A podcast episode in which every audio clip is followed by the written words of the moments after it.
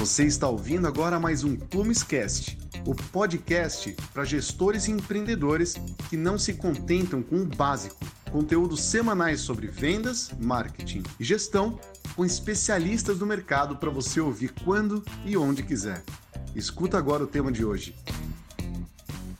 Olá, muito boa tarde a todos. Agora 15 horas, quase pontualmente, 15 e 1. É, obrigado para todo mundo que foi pontual. Claro que esse conteúdo depois pode ser assistido, né, pessoal, e repassado, porque vocês também vão receber um link com ele. É, e hoje a gente está aqui para falar sobre persuasão aplicada a vendas corporativas, porque geralmente quando se fala nisso, a gente pensa muito no B2C. Né? A gente pensa muito naquela venda é, destinada a pessoas físicas. Mas hoje a gente vai desbravar. Eu vou mostrar para vocês que técnicas de persuasão elas não se limitam a técnicas com pessoas físicas, mas também pessoas jurídicas. É, começar agradecendo então a Bimac pela oportunidade de estar aqui com vocês. Para quem ainda não conhece, no final a gente vai fazer uma referência honrosa aí a esse parceiro que mais uma vez está dando oportunidade de estarmos aqui juntos. E pessoal, sempre gosto de começar comentando é, a respeito da referência que a gente está utilizando, né? Então, é, pessoal, esse que está na tela aqui é o Robert Cialdini. Eu estou ouvindo um pouco da minha voz ainda, mas tudo bem, acho que vai dar tudo certo. E esse cara é um professor de uma faculdade da Universidade do Arizona e ele fez uma pesquisa que levou só em torno de uns 30 anos aí para concluir, escrevendo esse livro que é um best-seller que fala das armas da persuasão. E nesse livro ele usa muitos exemplos aplicados ao B2C. E ele fica dando vários exemplos de como essas armas que ele descobriu, né, estatisticamente comprovadas, influenciam e acabam sendo muito efetivas para se, se convencer ou para se persuadir uma pessoa. E ele bate mil vezes na tecla de que isso não foi feito só para persuadir, mas isso foi feito para se defender. Então ele é um autor que acaba sendo muito ético, ele tem uma pegada muito de eu não vou ensinar só você manipular ou persuadir os outros, mas eu também vou ensinar você de como essas técnicas funcionam para que vocês se protejam.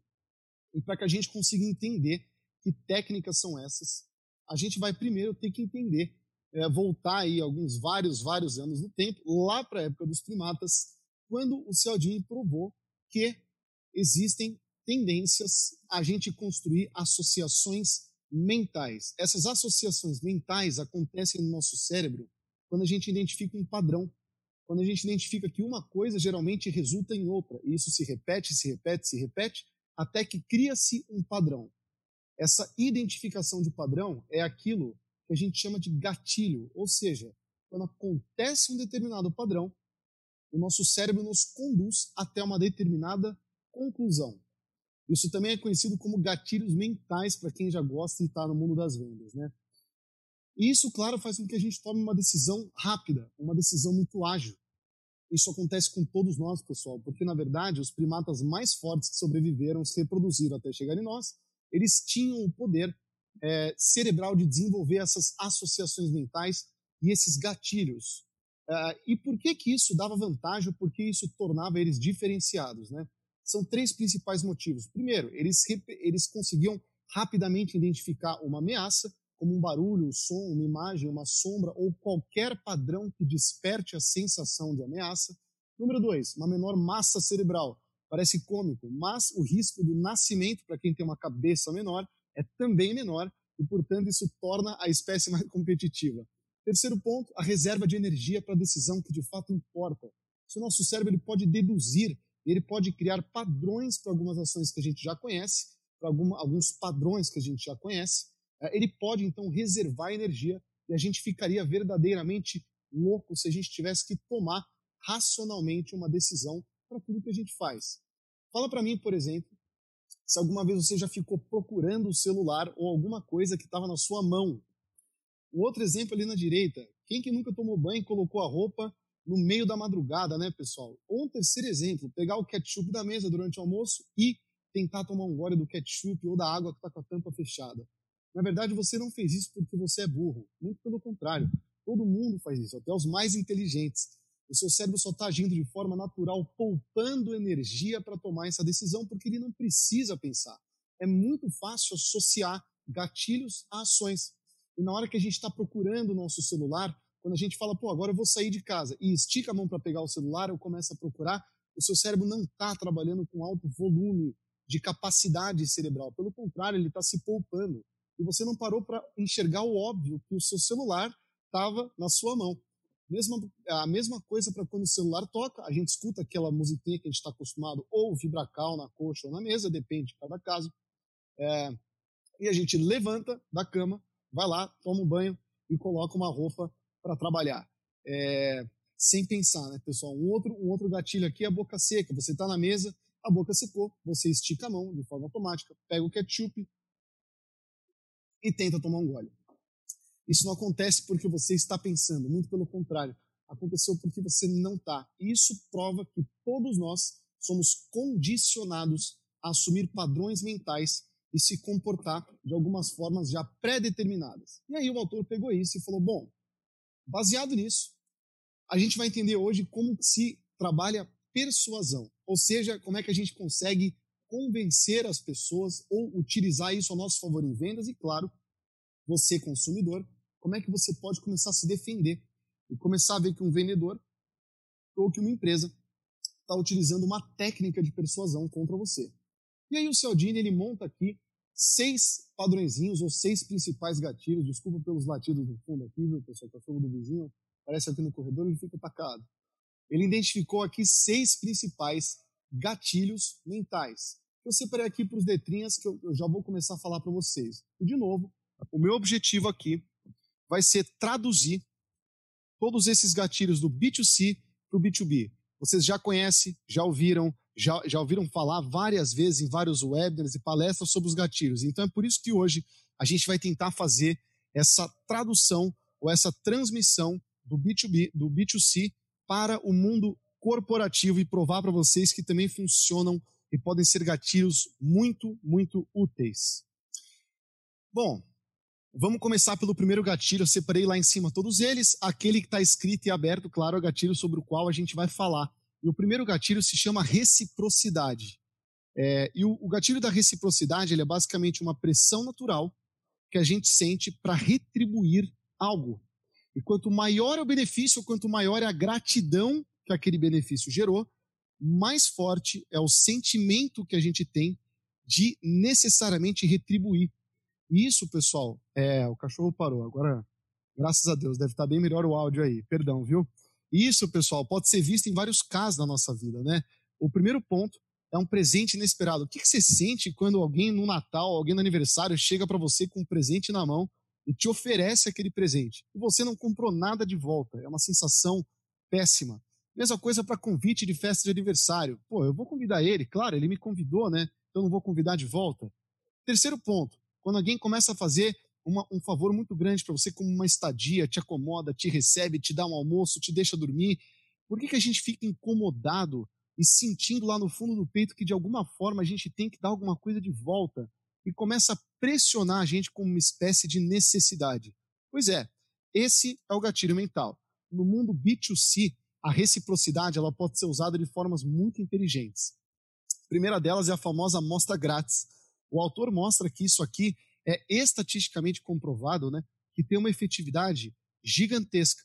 As amostras grátis, pessoal, elas são tentadoras, mas muitas vezes a gente recusa ela porque a gente simplesmente não quer falar não depois para o vendedor, quando ele com certeza vai perguntar se a gente quer comprar.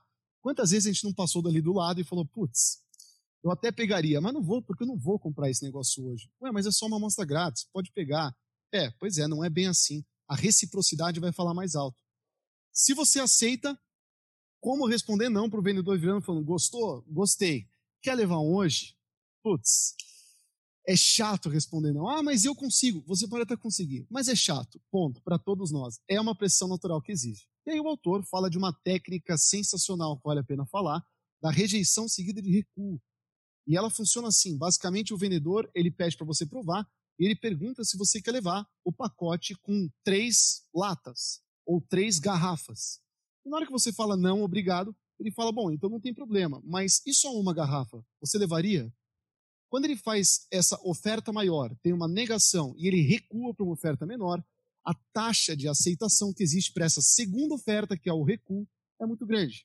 Um outro exemplo no B2C é quando o garçom deixa um bombom dentro da conta. E um estudo descobriu, que ele cita no livro também, que os garçons que ofereciam aos freguês um bombom a apresentar a conta, aumentavam as gorjetas em 3, pouco por cento, e aqueles que ofereciam dois bombons a cada freguês chegavam a aumentar em 14%. Olha que cômico isso. O cara tirou aquele pacote de bombom da frente do restaurante, colocou lá atrás na cozinha, colocava o bombom na conta, entregava para a mesa e, lá, você tem maiores gorjetas por conta da sensação da reciprocidade, por conta da sensação que o consumidor tinha de retribuir. Agora, esse é o mundo das vendas, de novo, é, para a pessoa física, é o mundo B2C. Como é que a gente traduz isso para as vendas corporativas, pessoal? Antes de tudo, é muito importante a gente frisar que a reciprocidade, ela não necessariamente vai se referir à compra. Quando a gente fala de uma venda corporativa que tem um processo que envolve um acompanhamento, visitas, ligações, follow-ups, muito dificilmente você vai conseguir, com a reciprocidade, chegar à compra. Mas a gente pode pensar em conquistas menores, frações da sua venda, como aceitar uma visita, responder um e-mail, é, aceitar uma amostra, ou seja, seja lá o que vocês vendem, né, pessoal, mas essas conquistas menores que existem. É, presentes e favores fora de contexto, eles forçam a barra. Então, se um dia você enviar um presente para o seu lead ou enviar alguma coisa que não tenha, não seja contextualizada ou não tenha um motivo claro, pessoal, vocês vão mais assustar essa pessoa do que fazer ela ter a sensação de reciprocidade. Por exemplo, lembra quando você tinha 13 anos, se apaixonou pela primeira vez, deixou uma caixa de chocolate de 100 reais embaixo da mala daquela pessoa? Quando ela encontrou o chocolate, ela não teve provavelmente a sensação da reciprocidade. Mas pelo menos comigo, eu mais apavorei a menina do que fiz ela se interessar por mim, para falar bem a verdade. É, e portanto, como então que a gente pode causar essa sensação no nosso lead de retribuição, dele precisar retribuir? Primeiro ponto, demonstra para o seu lead um investimento de tempo. Demonstra que você está desprendendo tempo, investindo tempo e se esforçando, se empenhando para aquela venda. E tem várias formas de você demonstrar investimento de tempo. Alguma delas são, sabe aquele documento que você manda, aquela apresentação que você faz, que você envia para o seu cliente com apresentações, dados técnicos, tabelas que seja? Então, pessoal, personaliza esse material. É muito fácil. Você pode colocar um logo, uma cor, uma tabelinha que vai te demorar três minutos do seu tempo e mostra que você parou para personalizar aquele material, por mínimo que seja, dando a sensação para a pessoa de que você está empenhado e está investindo tempo. Quando dá para ir até o cliente, pessoal, vá. Isso é uma coisa, ah, mas está na era digital porque é o novo normal. Eu sei, o digital funciona, a gente usa muito ele. Não estou falando que não é para usar. Eu só estou falando que a locomoção, muitas vezes, é uma estratégia fantástica para mostrar empenho. Porque o mínimo que o lead vai fazer comigo, se ele tem consentimento social, é me receber lá de forma educada, dentro de uma sala, e me escutar. Ir até lá e abrir mão do tempo pode ser uma excelente demonstração de empenho. Quando a gente vai apresentar o nosso produto, quando a gente vai fazer aquela apresentação, seja com cartazes, com demonstrações, com amostras, tanto faz. Mesma coisa, pessoal, personaliza a demonstração. Não siga um script. Faça alguma coisa que esteja de acordo, que esteja, é, que, que esteja contextualizado com o caso. Isso vai fazer toda a diferença e passar uma sensação de investimento em tempo. E quando você mostra que você está investindo tempo, você vai conseguir chegar no ponto da reciprocidade. Você vai causar aquela sensação no seu lead de que o mínimo que ele pode fazer é te devolver um pouquinho desse tempo e desse empenho que você está desprendendo naquela oportunidade. Um outro ponto é demonstrar priorização. A priorização ela pode ser demonstrada de, de, de várias formas. Todo cliente gosta de ser priorizado. Isso serve para o mundo todo, para o Brasil, muito mais. A gente, a gente é um povo que tem muito o interesse e gosta muito de se sentir priorizado de alguma forma, por menor que seja, sair da média, ter algo a mais, ter algum benefício, certo? Como é que a gente dá essa sensação para o nosso lead? Primeiro, a gente tem que consertar nossa fala. Vamos parar de falar agora não posso mais falar, é, não posso falar, e vamos trocar por desculpa, será que eu posso te retornar daqui a pouco? Vamos parar de falar posso amanhã ou posso na quarta? E vamos começar a falar, você tem alguma data de preferência? Pessoal, se ele sugerir na data que você não pode, aí você sugere que você pode. Mas começa com a pergunta da data de preferência para ele de forma aberta. Vamos parar com não posso amanhã, é, não posso no período da manhã e vamos trocar por tirando a janela da manhã, qualquer horário que você preferir. Eu sei que são detalhes, mas demonstram priorização, passam essa sensação. Outra coisa, o e-mail que chega para você, o WhatsApp, ou seja, qual for o meio de contato que você usa, independentemente do horário que você recebe, responde esse e-mail, pessoal. Rápido. Agilidade. Se você é vendedor e você vai falar agora que você não trabalha de noite ou de final de semana, aí você precisa rever um pouquinho dos seus métodos de trabalho, porque, sinceramente, o vendedor não tem muita hora para trabalhar. A gente segue de acordo com a disponibilidade dos nossos leads, né? Terceiro ponto. Agilidade no retorno de solicitações parece o ponto anterior, só que com destaque aqui. Não precisa, pessoal, entregar coisa pronta. Pelo menos mantém o lead atualizado do status do que está pendente na sua mão. Se a amostra está desenvolvendo, se a engenharia está fazendo custeio, se a proposta está sendo gerada, se a passagem está sendo comprada, atualize com frequência o lead mostrando prioridade. E assim você vai conseguir a sensação do lead de que ele precisa te retribuir minimamente o tempo e a prioridade que você o dedica.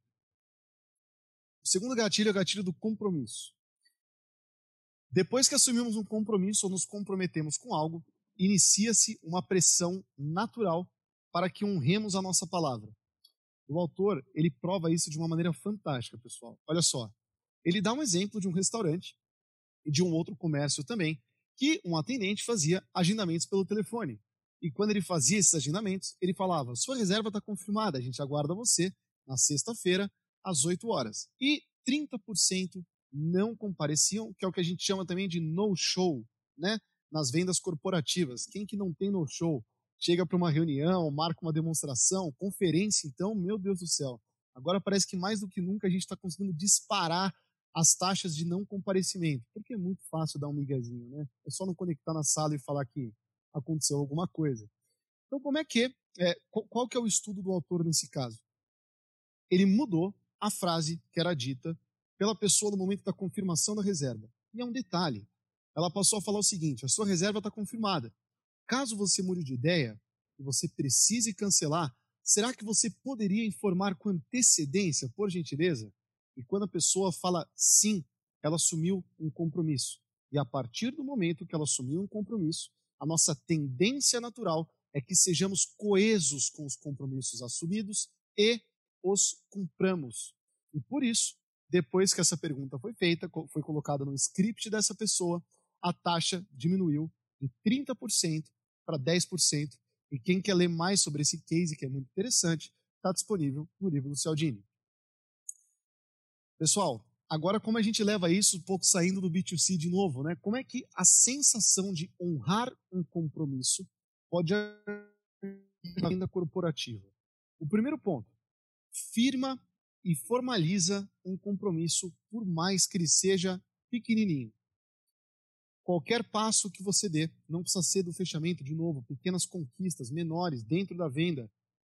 Firma esse compromisso com palavras, como por exemplo, eu posso te ligar na sexta-feira pela manhã, então, e se você tem a positiva, você reforça que aquilo foi um compromisso firmado sem forçar a barra, dizendo algo do tipo, pô, combinado então, na sexta-feira eu te ligo, tudo bem? Muito obrigado. Quando você faz isso, por mais que seja detalhe, você está firmando um compromisso. Quando é possível e quando é coerente, utilize meios digitais para que você dispare um convite e você consiga formalizar esse encontro. Um convite geralmente é muito bem acompanhado, é, ele combina muito também com a confirmação dessa espécie aqui, na qual você pode mandar um e-mailzinho aqui, que eu só coloquei de exemplo, dizendo boa noite, Rafaela. Ficamos combinados, então, na segunda-feira que vem, às 9 horas, em sua sede. O objetivo do encontro será uma breve demonstração do produto e sua possível aplicabilidade ao modelo de atuação de vocês. Pessoal, esse convite digital e esse e-mail juntos, eu acho que devem tomar 1 minuto e 40 segundos do seu tempo. E se você ainda não tem uma forma de formalizar, né, de consagrar aquele compromisso que foi firmado com seu cliente, pode ter certeza que isso vai ajudar em muito nessas taxas de no-show. Colocar em cópia mais envolvidos aumenta a pressão sobre a pessoa dela cumprir aquele compromisso que ela assumiu. Segundo ponto, solicitar aviso prévio em caso de cancelamento. Por que não copiar a estratégia do restaurante, né, pessoal? Façam isso.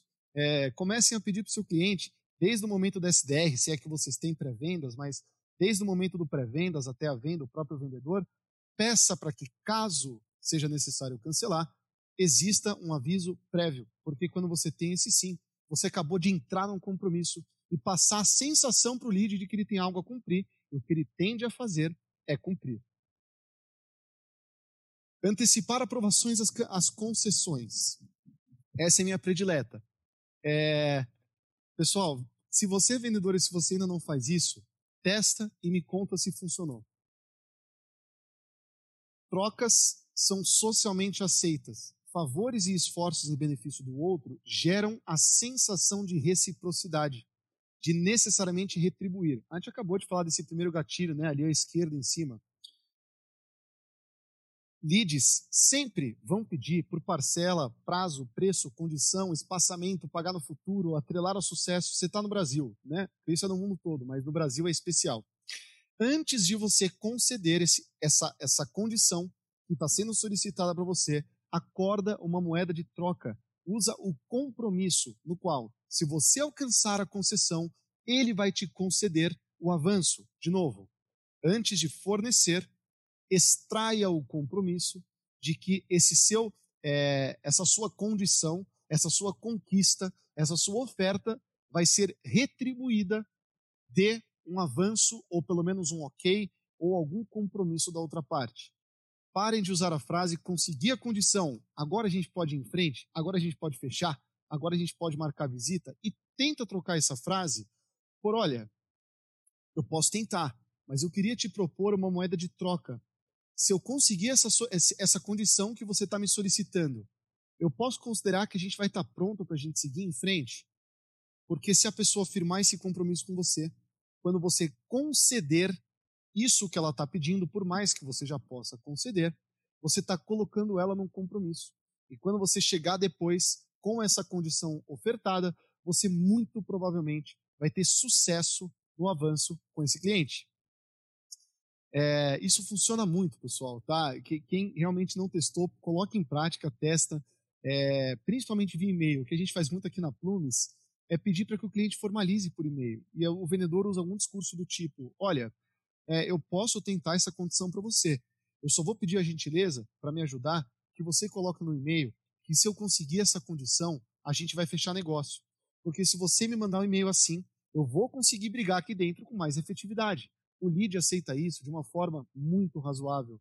Ele fala para você, inclusive, pode deixar, eu vou te mandar esse e-mail agora, dizendo que se você conseguir, está fechado. Olha só, pessoal, primeiro ele fez o acordo, primeiro ele, ele lacrou aquele compromisso e depois a gente vai conceder.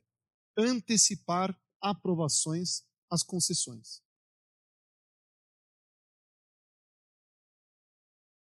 Esse também é excelente, muito usado, que é formalizar condições de avanço para próximas etapas.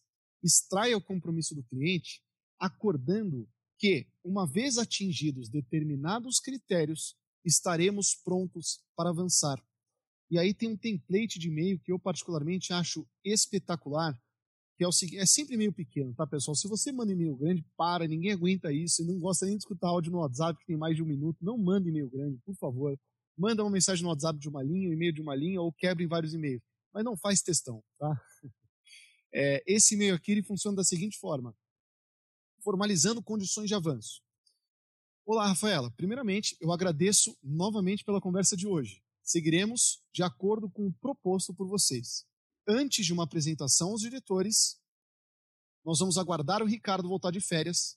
Eu vou verificar o ponto A e o ponto B, que eu fiquei de verificar, para te fornecer uma resposta segura. Vocês separam que esse e-mail, de forma discreta, está firmando e formalizando que existem dois critérios de condição ou duas condicionais para que a gente dê um passo adiante, para que a gente avance. Pois é, antes nessa ligação, quando seu cliente te fala assim, olha, pô, esse, esse mês está um pouco complicado, eu precisaria também da Roberta. Mês que vem talvez fique melhor é, por que isso, por que aquilo. Fala, beleza, então caso a gente tenha a Roberta e, claro, no mês que vem, você acha que a gente conseguiria essa conversa? Pô, eu acho que sim. Formaliza, pega um e-mail, coloca os tópicos e deixa um compromisso firmado com o seu cliente de que, se aqueles critérios forem atingidos, vocês estarão prontos para dar um passo adiante.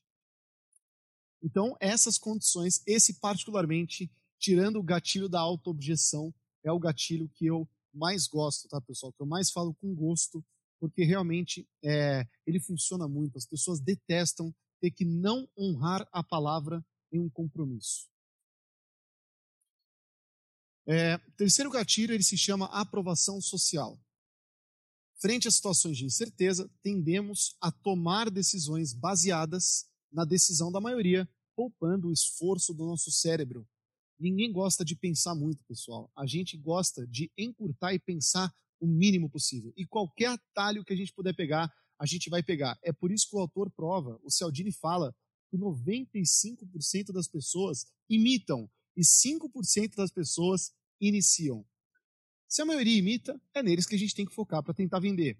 Sabe aquela sensação maravilhosa que dá quando você vê algo avaliado com 4.9 estrelas? Sabe quando você vai comprar uma webcam, um taco de beisebol, um violão ou uma cadeira para trabalhar e você não entende nada do assunto, mas aquele taco de beisebol está com 4.9 em 7 mil avaliações, a sensação que dá nesse momento é de que se a maioria está aprovando, é porque é bom. Não entendo nada desse assunto, mas é esse mesmo que eu vou comprar. Essa é a sensação da aprovação social. É quando você terceiriza a sua decisão ou a sua opinião com base no que a maioria acha ou sente. Imagina você vai num restaurante jantar, você entra no restaurante e ele está assim. Não sei se a foto está pequena para vocês, mas para quem não está conseguindo ver, tem um restaurante às moscas aí. Não tem nenhuma pessoa nem lá fora e nem aqui dentro. Dá uma sensação de angústia. E a gente faz uma cara mais ou menos como essa, tentando disfarçar, né? Porque, claro, o que a gente sente nesse momento é o inverso da aprovação social. Se não tem ninguém lá, é porque muito provavelmente esse restaurante é ruim. É... E aí o, o Cialdini ele cita um estudo espetacular também, esse vale a pena estudar, é, explicar, que é o seguinte: é, ele, um hotel, uma rede de hotéis, queria que os clientes reutilizassem mais as toalhas, porque eles não estavam reutilizando. E para o hotel isso é péssimo, porque você tem que pegar aquela toalha e tem que lavar de novo. Isso é ruim, isso gasta dinheiro e tempo, né? fora outros recursos como funcionários. E aí o hotel estava querendo que os hóspedes reutilizassem as suas toalhas.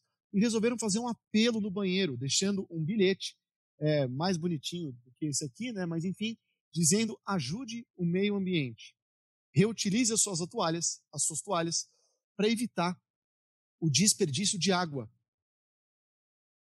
Depois, eles mediram a efetividade desse bilhete e trocaram o bilhete por um outro, dizendo: faça como 75% dos nossos clientes reutilizem as suas toalhas.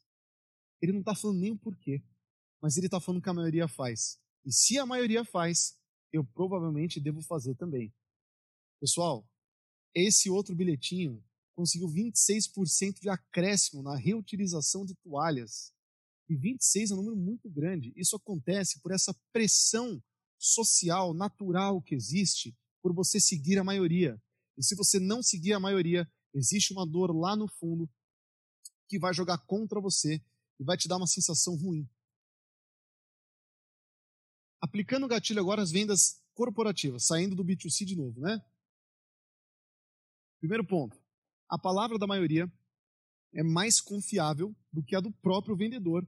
Por mais consultiva que a venda seja, você pode ser extremamente consultivo, você pode ser muito embasado, você pode ser doutor. A sua palavra vai sempre valer muito. Agora, ela nunca vai valer mais do que a da maioria. Vamos começar a trocar a frase. Isso não trará problemas. Pra, nunca tivemos um problema sobre isso. A frase, isso pode ser ah, tem um erro aqui, mas tudo bem. Isso pode ajudá-los, faltou tirar o ser ali, né?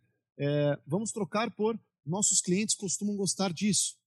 Terceiro ponto, isso também pode ser interessante. Vamos trocar por 60% das pessoas que adquirem isso também adquirem isso. E aí, não é mais o vendedor falando o que tem que ser feito, é a maioria. E a palavra da maioria é definitivamente mais efetiva do que a do vendedor.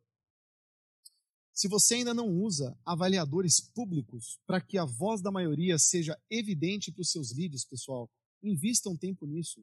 entre em avaliadores públicos. Depois que a Plumes conseguiu uma reputação boa dentro de ferramentas de avaliação pública, o que isso é efetivo e o que isso ajuda no momento de uma venda não é pouca coisa, né? Porque a sensação que o cliente tem, vendo uma maioria aprovar, é de que o seu serviço ou o seu produto é muito bom. Segundo ponto, clientes terceirizam as suas decisões não só com a maioria, mas com referências, outros players maiores, mais significativos ou líderes de, de seus segmentos.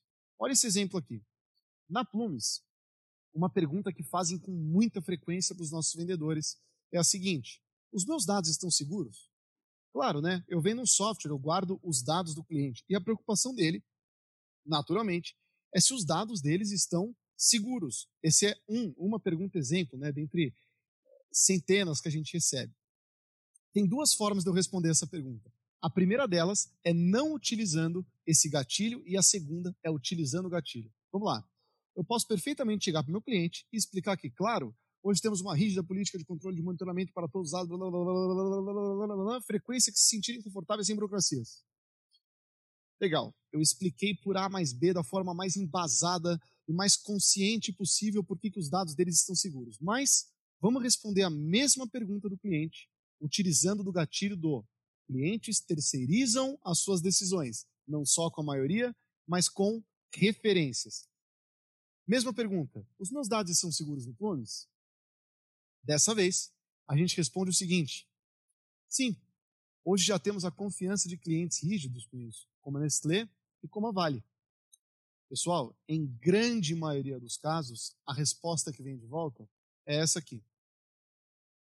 A Nestlé e a Vale não são os meus clientes, tá? Só um exemplo. A resposta que vem de volta é essa aqui. Se vocês referenciarem, tá certo? A opinião ou a visão de uma referência de um player maior, de um líder no segmento para aquele lead, pode ter certeza que a opinião do outro ela vai servir como uma opinião que, que, que vai formar a opinião do seu lead também. Ele vai terceirizar a sua opinião, a sua visão com essa referência maior. Testem também. Ponto número um, a palavra da maioria é mais confiável do que a do vendedor. Ponto número dois, clientes terceirizam não só com a maioria, mas com referências. Ponto número três, eu não preciso nem falar, né? Case de sucesso, vamos pular essa parte. Isso aqui, se você não tem cases, a gente que. Eu acho que a gente pode poupar é, o nosso tempo dizendo que case é importante, porque acho que a maioria de vocês já sabem, né? e, claro, a disponibilidade de contato de atuais clientes. Nem todas as empresas fazem isso, mas disponibilizar de forma aberta contatos de quem já é o seu cliente pode fazer com que passe uma sensação de muito conforto e de que a aprovação social vai te poupar muita saliva e muito gogó só pelo fato de um cliente ligar para ele, ligar para ele não, né? Só pelo fato do lead ligar para o seu cliente e o seu cliente falar, posso falar? Cara, é um show. Eles trabalham super bem. Essa frasezinha do cliente vai simplificar um universo de saliva e de justificativas que você teria que gastar para convencer o seu cliente racionalmente e logicamente de que o seu produto ou o seu serviço é bom. Rapport. Esse também, ele não chama de rapport, e alguns colocam T no rapport, outros não, né? Rapport. Eu não coloco, mas eu não sei nem qual é o certo, não tem problema as pessoas são mais facilmente convencidas ou influenciadas para aquelas, é, por aquelas com quem enxergam semelhança ou afinidade. A gente vai falar mais rápido de rapport porque esse é um assunto já muito explorado. É um assunto tão explorado que eu vou tentar fugir do óbvio. É, eu, eu, o autor, o Cialdini, cita no, no, livro dele um exemplo muito legal da Apple. Ele fala que os vendedores da Apple é, eles tinham uma pluralidade entre os vendedores, mudando bastante a cara, o tipo, a roupa, o jeitão das pessoas, né, o perfil das pessoas. E quando uma pessoa nova entrava na loja, aquela que se aproximava do consumidor é a que tem maior afinidade, maior semelhança, gerando, claro, a sensação de rapport, o efeito do rapport. Acho que vocês já sabem, já devem ter lido. É cientificamente comprovado que a gente se sente mais à vontade a gente é mais, a gente é mais influenciável por aqueles com quem enxergamos semelhança ou afinidade. Qual que é o grande problema do rapport, pessoal?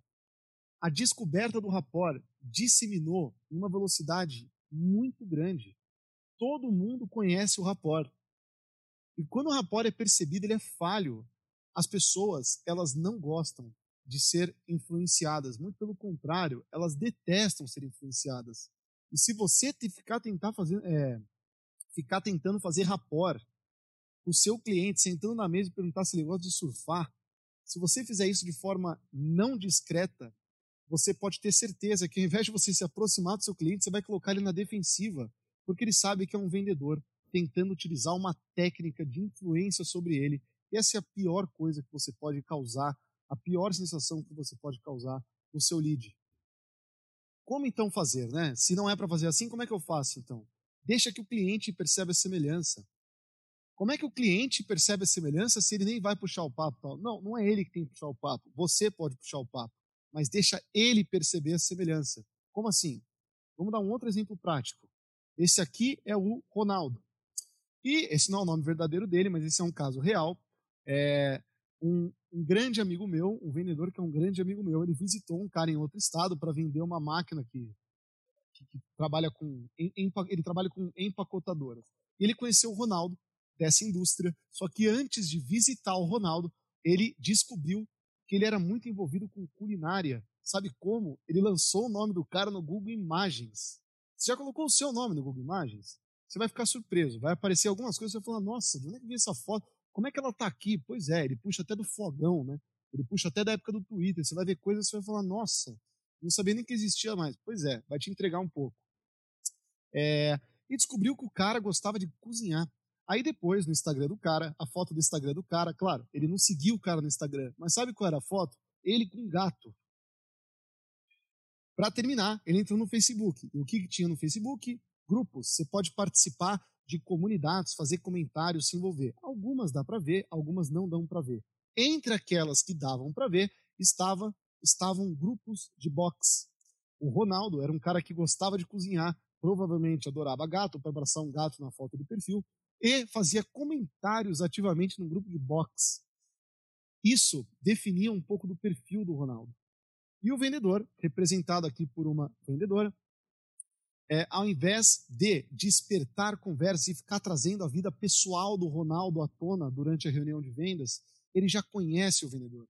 Ele extraiu essas informações anteriormente e ele encontrou uma semelhança verdadeira e não forçada. Quais? Primeiro, ele também estava fazendo um curso de gastronomia no ITER para cozinhar massa. O filho dele gosta muito de gatos. E ele tem dois gatos. Ele tem um filho pequenininho. E terceiro, ele estava pensando em começar artes marciais. E estava mesmo. Quando ele cita essa coisa antes do cliente, o cliente é que vai ter o clique e assimilar. E você fala que eh, você repara que quando você fizer isso, quando você falar eu estou fazendo um curso de gastronomia, a feição, da, repara na feição da pessoa, como ela instantaneamente olha para você e já faz uma cara meio diferente de sentindo afinidade. É impressionante como funciona. Por isso que o rapport é tão famoso, pessoal. Mas o problema é que se você prostituir essa prática, se você sentar na mesa e perguntar se o cara já viajou para Florianópolis, isso pode agir contra você. Junta informação, conversa de forma sutil e deixa que a semelhança seja percebida pelo outro lado, não por você autoridade. É, esse gatilho ele diz que tendemos a obedecer e concordar automaticamente, né? O gatilho, se isso, então aquilo, né? Com orientações quando vindas de uma autoridade. Desde o berço, eu ia colocar animação nesse slide, não lembrei. Desde o berço, é, nós somos condicionados a obedecer autoridades. Se já tomou bronca do professor ou foi expulso da sala, e responder para o médico, e falar não para o dentista e discordar de um advogado. Pessoal, desde pequenininho, a gente deve ter tomado muito tapa da nossa tia, nossa avó, nossa mãe, é, falando que não era para falar alguma coisa, muito puxão de orelha do nosso pai, falando para esperar o médico terminar de falar e respeitá-lo.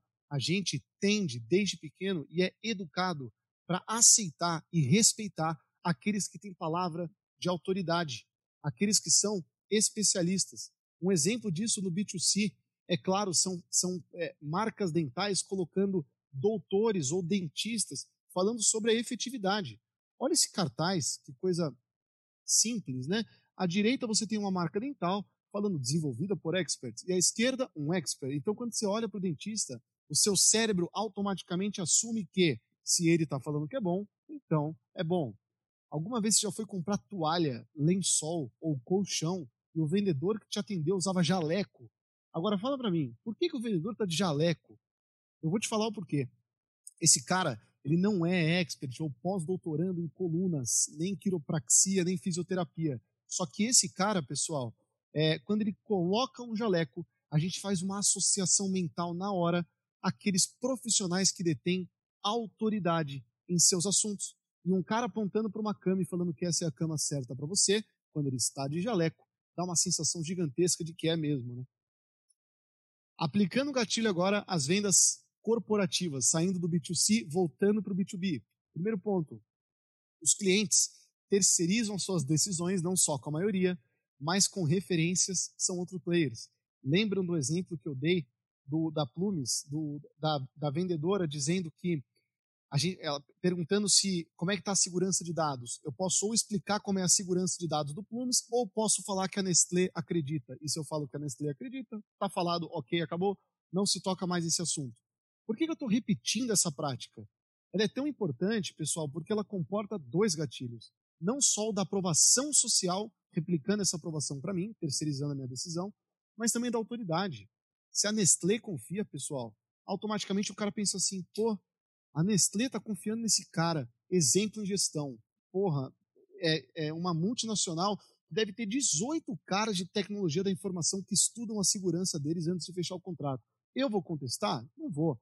Se a Nestlé aprovou, é porque o negócio é bom. E essa associação se chama autoridade. A autoridade mais importante é a do próprio vendedor.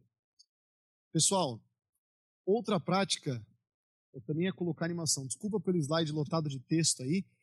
É, a autoridade mais importante é do próprio vendedor. Empresas comumente tra transferem profissionais de áreas operacionais para áreas comerciais. Isso não é pouco comum, pelo contrário, isso é um movimento quase que natural. Quando você tem um engenheiro, um técnico, um cara com muito tempo de casa, que começa a ter uma propriedade gigantesca naquilo que ele vende, é normal que ele seja transferido para a área comercial. Por quê? O vendedor vai lá e fala: ah, vou chamar o meu pré-vendas. Quando chega o pré-vendas, que é um engenheiro de verdade, que não tem aquele jeitão de vendedor, mas ele é totalmente expert, centrado e sincero, aquele cara, aquele engenheiro converte muito mais do que o próprio vendedor. E isso começa a ser sacado. O cara que atende o cliente, quanto mais ele é especialista e mais ele domina as ações dele, as ações dele. Quanto mais ele domina o cenário do cliente, mais efetivo ele vai ser. Olha o segundo ponto. Os vendedores que mais performam no mundo. Quem disse isso? O Challenger. É, isso não é uma opinião, isso é um fato estatístico. O Challenger ele testou vendedores, colocou em cinco tipos e ele provou que tem um tipo que vende mais, que é o Challenger. A gente fez um outro webinar com a Bimac sobre o Challenger. Para quem perdeu, é só ver nos posts anteriores vocês vão encontrar. É, eles dominam o cenário. O que, que é o cenário? É o problema e a solução. Melhor do que o próprio cliente a ponto de desafiar, a ponto de confrontá-lo. Você domina tão mais, você fica tão mais à vontade, que não é desafiá-lo de apontar o dedo, de falar alto. Não, pessoal, é desafiá-lo de dizer, olha, eu entendi o que você está propondo, mas na minha visão, esse não seria o melhor caminho. O melhor caminho seria esse por conta disso, disso e disso. Terceiro ponto: vendedores podem demonstrar autoridade com conteúdos ricos, como vídeos, webinars e posts Pessoal, como é que a nova geração gosta de consumir mesmo? Como é que como é que os novos compradores, os filhos dos donos, os netos dos donos, os novos diretores de 25 anos, de 30 anos, de 35 anos gostam de consumir? Essa, essa rapaziada, pessoal, esses milênios, eles gostam de informação na mão deles. Eles não gostam de depender de um ser humano para alcançar informação. A gente olha o Instagram no restaurante para entrar no restaurante. Então, quer dizer, produza materiais mostrando a sua propriedade e o seu conhecimento. Isso vai ser de, suma, de extrema importância para o seu lead. Ele vendo esse tipo de material, ele reconhece a autoridade no vendedor que está atendendo ele. Você é muito confortável para falar do assunto, você fica muito confortável para explicar a sua solução, então escreve sobre isso, filma sobre isso, faz material, posta no LinkedIn, não precisa publicar um livro, explica um pouco da sua experiência e coisas que podem ser interessantes para os outros traje e oralidade são fatores que, quando utilizados corretamente, comunicam autoridade e domínio. Pois é, né, pessoal? Parece coisa do passado. Traje, não estou falando de roupa social. Estou só falando que traje e oralidade, quando utilizados coerentemente com aquilo que você está ofertando e como o lead te enxerga, eles vão demonstrar autoridade. A oralidade, quando você fala desse jeito, de forma pausada e de forma didática, isso remete à sensação de que aquela pessoa está conversando com os pais, que é como geralmente pais educados educam os seus filhos. Quando a gente fala isso, o cérebro faz uma relação, o autor fala isso no livro, olha que coisa louca. Claro que a pessoa não percebe, não vai lembrar do pai no meio da reunião, mas quando a gente fala de uma forma didática e calma, a gente está remetendo a pessoa aquela sensação que ela tem de maternidade ou de paternidade. É interessante, né? A autoridade mais importante, de novo, é a do próprio vendedor. Terceiro ponto, já estamos quase terminando, faltam 10 minutos. É, vou deixar um tempinho para pergunta e agradecimento. Ofertas ganham valor automaticamente quando parecem menos disponíveis ou possuem tempo limitado. Famosa escassez, né, pessoal? Essa aqui também é muito clássica. Vamos tentar fugir do óbvio. Ofertas ganham valor automaticamente quando parecem menos. Então, últimas vagas, corra, só até amanhã só mais dois assentos, é, quando você vai comprar uma passagem, né? Aí aparece lá embaixo do preço, últimos dois assentos, 50% dos isso é no condomínio. Você passa no condomínio, tem uma faixa assim, nem abriu, né? Nem abriu, tipo, faz um dia que começou a vender, aí tem uma faixa assim, 50% dos lotes já foram vendidos, mas se fosse verdade, não teria nenhuma faixa lá, né? Esse é o último item, até as 23h59 apenas. Estoques no fim, enfim. Sabe por que isso funciona tanto?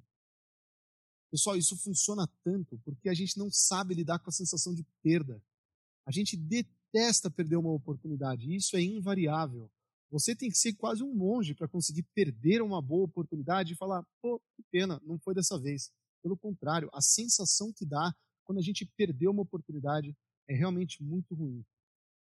É, pegar trânsito é ruim, mas experimenta um dia perder a saída que você precisava e cair no trânsito. Nossa, essa é uma coisa que é, pelo menos particularmente, me, me, tira de equilíbrio, porque é uma sensação justamente que era só pegar a direita para conseguir o caminho, perdi essa oportunidade e agora eu vou ficar aqui numa condição pior. Como a gente leva isso para o mundo B2B? Primeiro, pessoal, não sai pastelando por aí com esse negócio de é o último, blá blá, não sei o quê. Não se enquadra no nosso cenário. O nosso cenário ele é mais consultivo, ele é mais estruturado, ele é mais. É, ele precisa conter um valor agregado maior, não combina com afirmações desse nível. Quando você está sendo consultivo está levando bastante informação, está sendo challenger e tal, não adianta você chegar com algum argumento do nível B2C, o cara não está comprando pastel, não é uma compra por impulso, é uma compra corporativa. O cara não está passando na frente, ah, vou pegar um já que eu estou passando aqui. Não é assim. É, uma outro, é um outro tipo de compra e não é nota desse e não justificado, que ele vai falar, putz, é minha última oportunidade de comprar essa máquina embaladora, vou ter que comprar hoje a máquina embaladora, toma aqui 350 mil reais, né? Isso, na verdade, é o que a gente chama de conversa para boi dormir. E se você falar uma frase dessa para o cliente, você vai dar essa sensação aqui para ele. Como fazer isso, então? Vamos comparar essa frase com a anterior. Vamos supor que você fez uma demonstração o cara gostou pra caramba, e aí você lança isso aqui para ele. Aqui na Plumes, a gente tem uma política comercial que trabalha com incentivos ligados a prazo. Ou seja, nós, os vendedores, a gente é autorizado a praticar uma faixa de desconto de acordo com o prazo da decisão que a gente consegue do cliente. E eles fazem isso, lógico, para é, que a gente tente chegar a um acordo com o cliente mais rápido. Né? Pessoal, pouco diferente ou não? Vamos ver outro exemplo? Embora não seja muito adepto a esse tipo de prática, você vai reparar que na proposta comercial que eu vou te mandar, ela já vem acompanhada de algumas condições que são relacionadas a prazo. A companhia faz isso para o vendedor ter uma espécie de moeda de troca para remunerar aqueles prazos menores de decisão. O que, que eu estou mudando nessa frase? Primeiro, eu estou explicando de forma sólida o porquê dessa condição que eu estou ofertando para ele. E o segundo ponto, eu nunca vou demonstrar que o poder de flexibilização ele está na minha mão, mas eu vou colocar que está na mão de uma entidade maior mais forte do que eu, que eu não posso influenciar. Vamos voltar. Eles fazem isso. Então, de novo, aqui a gente tem uma coisa. Eles fazem isso, claro, para que a gente tente chegar num acordo. Vamos ver outro exemplo. Embora não seja muito adepto a esse tipo de prática, blá, blá, blá, a companhia faz isso para o vendedor ter uma espécie de. Ou seja, você se coloca no time do cliente, pessoal. É você e ele contra, entre aspas, essa entidade maior que existe e mais forte que está colocando essa condição. Não sou eu, vendedor, contra você, cliente, mas nós dois que estamos lidando com uma política comercial que atrela melhores condições aos prazos. O exposto à escassez, ele tem, tem que ser aquele que tem poder de decisão, A, e B, ele tem que enxergar valor na sua solução. Pessoal, não adianta você fazer a técnica da escassez e expor a escassez é, expor a escassez àquele que não tem o poder da decisão, isso não está na mão dele. Não adianta colocar no intermediário. Ah, é só até sexta-feira, porque senão, infelizmente, ele, ele não tem o poder de avanço. Então, antes de expor alguém a isso, questione, pergunte-se se aquela pessoa que você está expondo, ela tem poder, capacidade de avançar, ou de te dar o ok, ou de dar um próximo passo. Segundo ponto, não adianta provocar urgência para fechar se a pessoa não enxergou valor. Você vai, é, é, é o método perfeito de perder uma venda, é não despertar ou não fazer o cliente enxergar valor suficiente na sua solução e não bastando, você vai lá e fala, mas olha, só até sexta, hein, pessoal? Venda corporativa é outro mundo. Quando o cara já enxergou, ele está propenso a fazer esse acordo com você, aí sim que a técnica da escassez para provocar urgência, ela pode ser efetiva quando ela tem uma oferta que é, sólida, é solidamente sustentada, quando a gente mostra que nós não somos os negociadores, mas nós estamos jogando no time do cliente. E terceiro, quando a gente expõe a pessoa certa à escassez e já está interessada no nosso produto. Bom, faltando cinco minutos, é, eu, eu, no começo estava com um certo retorno no áudio, prejudicando bastante, não estava conseguindo escutar muito bem, não consegui fazer um devido agradecimento à Abimac, é, pessoal, como vocês sabem, a Plumes tem essa parceria com a Bimac e é só por conta deles que a gente consegue promover esse tipo de conteúdo. Então, a todos que estão envolvidos do lado da Bimac, agradeço muito por mais essa oportunidade. A todos os associados à Bimac que a gente vem conversando, é um prazer estar aqui com vocês. E para quem não conhece, o site é associe.abimac.org.br. Basicamente, são milhares de indústrias e de empresas que estão cadastradas na associação e tem uma série de benefícios, né? É, eu já falei que eu, particularmente, o que eu mais gosto são as rodadas de negócio. Eles reúnem pessoas para que possam se conhecer, estabelecer network, fazer benchmarking, fazer negócio. Enfim, existem N formas e N possibilidades é, de tirar benefício de uma associação, pessoal. Se você ainda não usa esse tipo de canal, se você ainda não conhece esse tipo de associação, entra lá, associe.abimac, como vocês estão vendo ali na tela, .org.br. Tudo bem?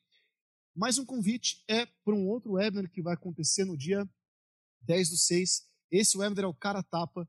Eu e aquele cara que vocês estão vendo na foto, que é o Luiz Felipe Vilela, a gente analisa ligações reais de vendedores. Então, basicamente, a gente dá play numa ligação real e a gente fica escutando essa ligação e fica criticando e dando a nossa opinião em como é que aquele vendedor poderia ter performado melhor. São vendas na prática. Pessoal, é, aqui também tem meu e-mail, meu telefone para quem quiser fazer um contato, tirar dúvidas, etc. Foi um enorme prazer estar aqui com vocês hoje. Henrique, eu não sei se a gente tem tempo para uma pergunta ou outra, ou se a gente está estourando. Como lidar com clientes que buscam sempre é, melhores condições? Boa pergunta. É, vamos voltar. Vamos voltar aqui para o compromisso. Rodrigo, é Rodrigo, Henrique, desculpa. Tá. Rodrigo, olha que interessante. É, Cara, no Brasil, você está sofrendo de um problema que pode ter certeza é um problema que muita gente encara, viu? Porque o brasileiro ele precisa dessa sensação, ele precisa dessa sensação de que ele está sendo beneficiado e que tem alguma coisa diferente para que ele consiga seguir em frente. Alguns mais, alguns menos. Esse cara que você está falando deve ser um cara difícil, né? O que que eu, o que que eu proponho você fazer? Cara, sempre, claro, mantenha a gordura nas negociações que você tem e antecipe as aprovações do cliente às suas concessões. Você lembra dessa frase aqui, Rodrigo? Pô, eu consegui agora vamos fechar? Não fala isso jamais para um cara desse. Você tem que fazer ele formalizar que ele vai seguir em frente uma vez que você conseguir aquela condição. Então, na próxima reunião que você tiver com ele, quando ele fala assim, pô, Rodrigo, facilita, cara, faz um desconto assim assado, uma condição assim, experimenta falar assim, cara, quer saber? Eu vou tentar, eu vou fazer o que eu puder. É, mas eu quero te propor uma troca, então. Se eu conseguir esse desconto que você está me pedindo, se eu conseguir colocar esse pagamento para dia tal, a gente consegue seguir em frente? Se ele falar sim, pede um e-mail para ele. Pede um e-mail falando assim, cara, me manda um e-mail falando para eu mostrar que financeiro. Me manda um e-mail falando assim, ó, Rodrigo, é, se você conseguir esse desconto, essa condição, nosso negócio está fechado. Um abraço. Porque com esse e-mail em mãos, eu vou chegar para o meu financeiro e vou ter... Então, quer dizer, Rodrigo, de novo, antecipe aprovações às concessões. Você já sabe que você pode conceder. Você já tem gordura na negociação, mas não queima a gordura. Porque se você só der essa condição, ele vai querer mais. As pessoas, quando você antecipa a aprovação à concessão, faz com que ela ainda não tenha o osso. Você não deu a condição ainda. Você está falando que você vai dar caso a gente extraia esse compromisso do fechamento. É radicalmente diferente. Henrique, fechamos? Posso agradecer? Beleza. Pessoal, muito obrigado a todos que estiveram aqui conosco hoje. É sempre um prazer estar com vocês, associados à Bimac, clientes Plumes, aqueles que ainda não conhecem, enfim, é, estão conhecendo a primeira vez. Acompanhe essa série de webinars que a Plumes, que a Bimac vem fazendo. É com muito carinho, a gente coloca um conteúdo de muita qualidade para que a gente consiga ajudá-los aí no dia a dia de alguma forma. Né? Espero que tenham gostado. Quem, quem tem LinkedIn, me adiciona lá que a gente fica postando as novidades. É o Octávio Garbi, como vocês estão vendo aí na tela, e a gente vai trocando é, figurinhas. Segue também a Abimac, eles estão lá, tem um perfil Associação Brasileira da Indústria de Máquinas e Equipamentos. Mas se colocar Abimac já aparece e Plumes também, tá bom? Obrigado, pessoal. Uma ótima tarde para todo mundo. Desculpa aí as adversidades e as é, imprevisões pelas quais a gente passou aí, viu? Um abraço, até mais.